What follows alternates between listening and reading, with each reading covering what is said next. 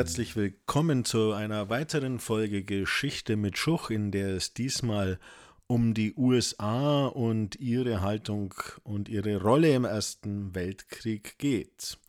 Als im August 1914 der Erste Weltkrieg in Europa ausbricht, erklären sich die USA zunächst für neutral.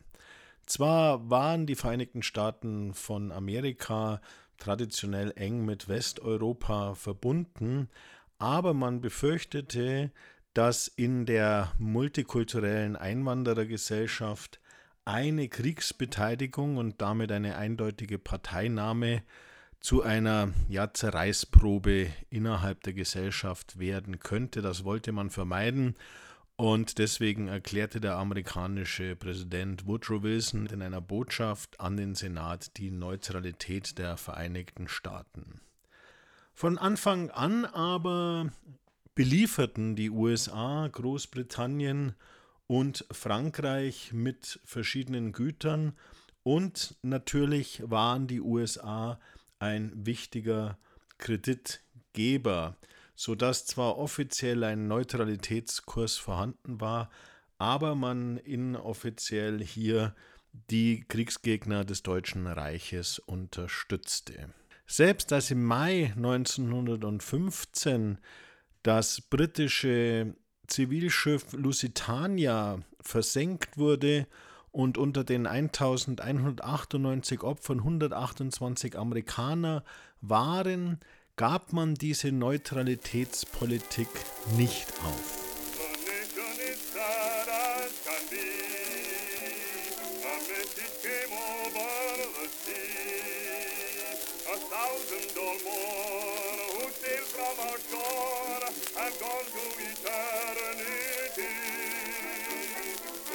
Heute weiß man ja, dass auf der Lusitania versteckt Waffen und Munition aus den Vereinigten Staaten nach Großbritannien geliefert worden sind, ohne dass die Besatzung und ohne dass die Passagiere darüber Bescheid wussten. Also man hat hier ein Zivilschiff für militärische Zwecke benutzt und damit eigentlich auch gegen geltendes internationales Recht verstoßen.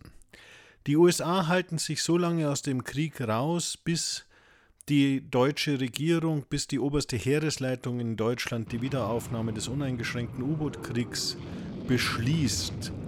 Mit diesem uneingeschränkten U-Boot-Krieg wollte das Deutsche Kaiserreich die Blockade, die Seeblockade der Briten durchbrechen. Andererseits kommt noch ein zweiter Vorfall hinzu, nämlich die sogenannte Zimmermann-Depesche. Bei dieser handelte es sich um ein Schreiben aus dem deutschen Außenministerium an die Regierung von Mexiko mit dem Vorschlag eines Bündnisses des Deutschen Reiches und Mexikos gegen die USA. Diese Depesche wird vom britischen Geheimdienst abgefangen und veröffentlicht und das war dann sozusagen auch noch der Tropfen, der das Fass zum Überlaufen brachte und Amerika erklärt daraufhin am 6. April 1917 dem Deutschen Reich den Krieg. Die USA führten dann im Mai 1917 die Wehrpflicht ein und schickten dann erste Soldaten nach Europa. Im Jahr 1918 stehen dann ungefähr zwei Millionen US-Soldaten auf den europäischen Schlachtfeldern. 400.000 davon sind Afroamerikaner. Get your gun, get your gun, get your gun. Take it on the run, on the run, on the run. Hear them calling you and me, every son of liberty. Hurry right away, no delay, go today. Make your daddy glad to have had such a lad. Tell your sweetheart not to pine, to be proud her boys in line. Over there, over there. Send the word, send the word over there. That the Yanks are coming, the Yanks are coming. The drums rum coming everywhere. Der Kreuzzug für die Demokratie führte im Inland in den Vereinigten Staaten von Amerika dann auch zu Verfolgungen deutschsprachiger Einwanderer, die auch teilweise in Lagern interniert wurden, da man sie verdächtigte, für das Kaiserreich zu spionieren. Also eine Hysterie, die man befürchtet hatte, als man 1914 sich noch neutral erklärt hatte, wurde dann zum Teil hier auch Wirklichkeit. Woodrow Wilson war daran interessiert, dass dieser Krieg auch möglichst rasch beendet wurde und vor allem, dass er der letzte große Krieg sein sollte. Und deswegen ließ er einen Mitarbeiter, nämlich Walter Lippmann, Vorschläge erarbeiten, wie denn eine Nachkriegsordnung und wie denn dieser Frieden auszuschauen habe. Und das sind dann die 14 Punkte von Woodrow Wilson, die er am 8. Januar 1918 dem Kongress präsentierte. Und in diesen 14 Punkten umreißt er eben seine Kriegs- und Friedensziele der USA. Werfen wir mal einen kurzen Blick auf die Inhalte dieser 14 Punkte.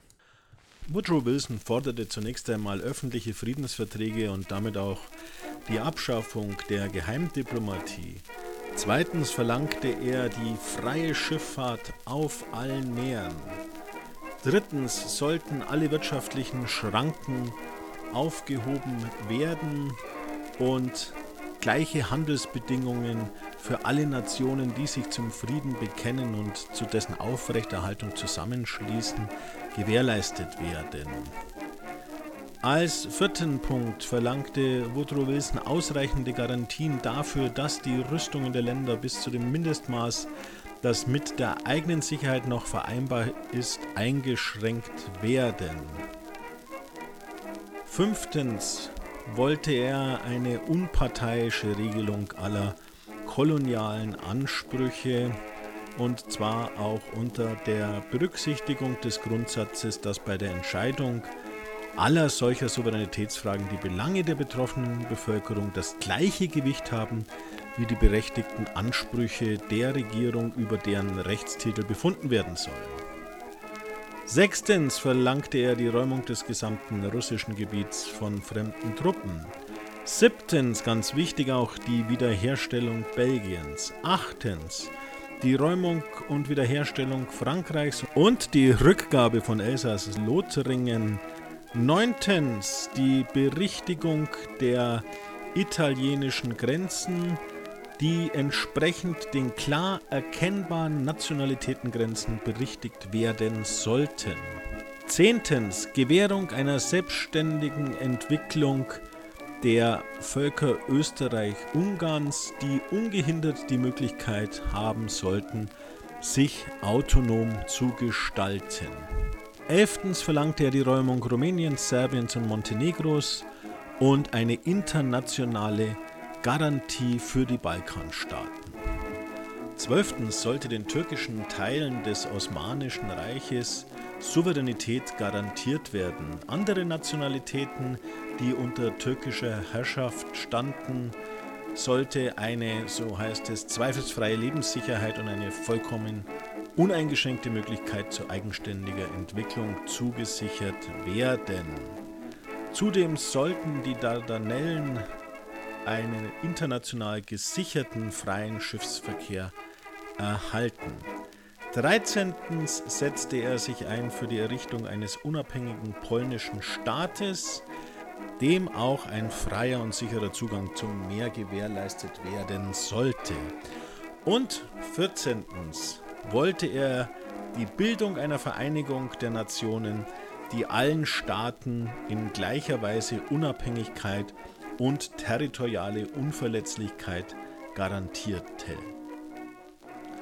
Am Ende des Krieges, als durch den Einsatz der amerikanischen Truppen letztlich auch die Entscheidung in diesem Krieg erzielt wurde, denn es waren natürlich vor allem die frischen amerikanischen Kräfte, die die Entscheidung an der Westfront brachten, war es an der Zeit, die Forderungen und Kriegsziele umzusetzen, wobei letztlich Wilson hier wenig erfolgreich war.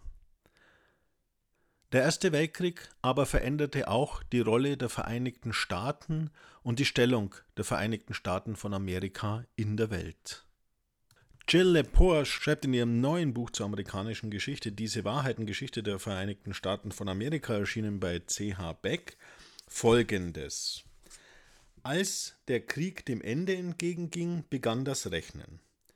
Die amerikanischen Verluste waren im Vergleich zu den gewaltigen Verlusten der europäischen Nationen nahezu unbedeutend. Die Amerikaner verloren 116.000 Mann. Frankreich hatte 1,6 Millionen, Großbritannien 800.000 und Deutschland 1,8 Millionen Tote zu beklagen. Städte in ganz Europa lagen in Schutt und Asche. Amerika blieb unversehrt. Europa, das vor dem Krieg aus 17 Ländern bestand, war jetzt in 26 Länder aufgeteilt, die alle hoch verschuldet waren. In erster Linie bei den Amerikanern.